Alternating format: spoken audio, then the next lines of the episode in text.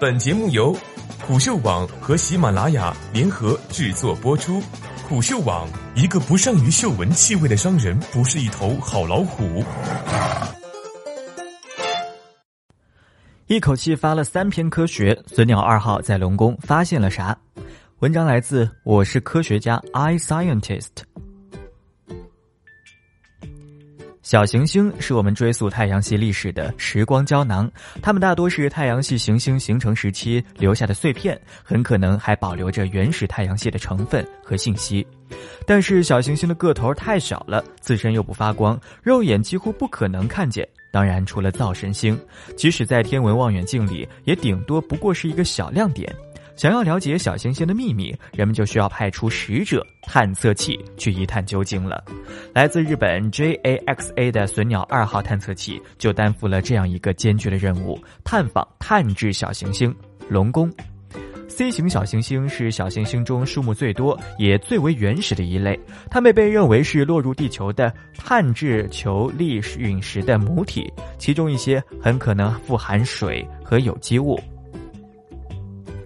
探测这样的小行星，不但可以帮助我们了解太阳系早期的历史和演化，没准儿也能为我们寻找地球生命起源提供线索。二零一八年六月，隼鸟二号抵达龙宫，经过了几个月的探索之后呢，隼鸟二号团队迎来了第一个收获的季节。就在昨天，科学杂志一口气刊登了三篇论文，介绍隼鸟二号团队对小行星龙宫的初步探测成果。隼鸟二号在距离龙宫一百三十三万公里处首次拍到了它的身影，此时的龙宫还依然只是一个小亮点。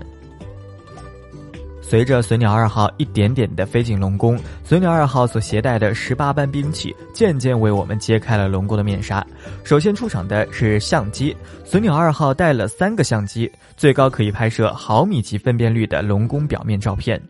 ONC 相机告诉我们。这个直径约九百米的小家伙，形状略扁，长得像一个粽子陀螺，赤道有一圈明显的拱起。这个环绕赤道一圈的隆起，后来被命名为龙王山脊。龙宫的自转周期约为七点六个小时，转轴倾角一百七十一点六四度，几乎就是逆行自转。通过测量质量和体积，可以计算出龙宫的密度只有一点一九克每立方厘米，实在是有点低。这并不是因为组成龙宫的石块本身就密度太低，而是因为这些石块都是松松的靠在一起，彼此之间有着很大的空隙。当年隼鸟二号的前辈隼鸟探测的小行星细川就是这样的一颗典型的乱石堆。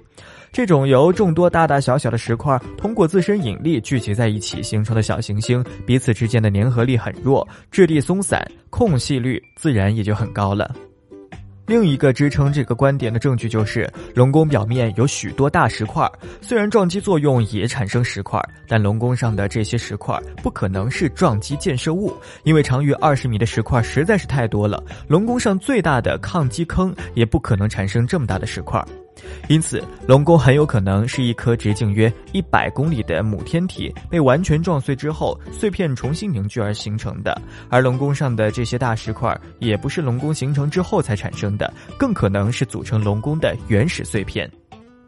相比于目前已知的其他陀螺状的小行星，龙宫的自转速度似乎太低了。按理来说，这样的自转速度似乎并不足以引起这么明显的赤道隆起。那么，一个自然的猜测就是，龙宫过去一定转得很快，是后来减速到现在的自转状态的。结果反映出，当龙宫的自转速率是现在的两倍多时，龙宫上就会发生大规模的坍塌，大量物质流向赤道区域，形成现在的龙王山脊。再然后，随着自转的减慢，如今的龙宫赤道上的物质也正在重新的流向中高纬区域。隼鸟二号的另外一件宝贝近红外光谱仪告诉我们，如果某个区域含有某种物质成分，那么这个区域的反射光被光谱仪分解了之后，就可能显示出这种成分对应的 V 型特征吸收。也就是说，光谱仪可以识别许多物质的指纹。总之，就是龙宫可能曾经有过很多水，然后水没了。另外一种可能就是龙宫可能原本没有很多水，龙宫的母体小行星上就没有很多水，所以龙宫先天缺水。隼鸟二号项目组更倾向于这种情况。至于龙宫原本来自哪里，它的母体小行星是什么样的，我们依然可以通过光谱特征这把指纹钥匙来推测，或者简单来说，寻找什么样的小天体和龙宫更像。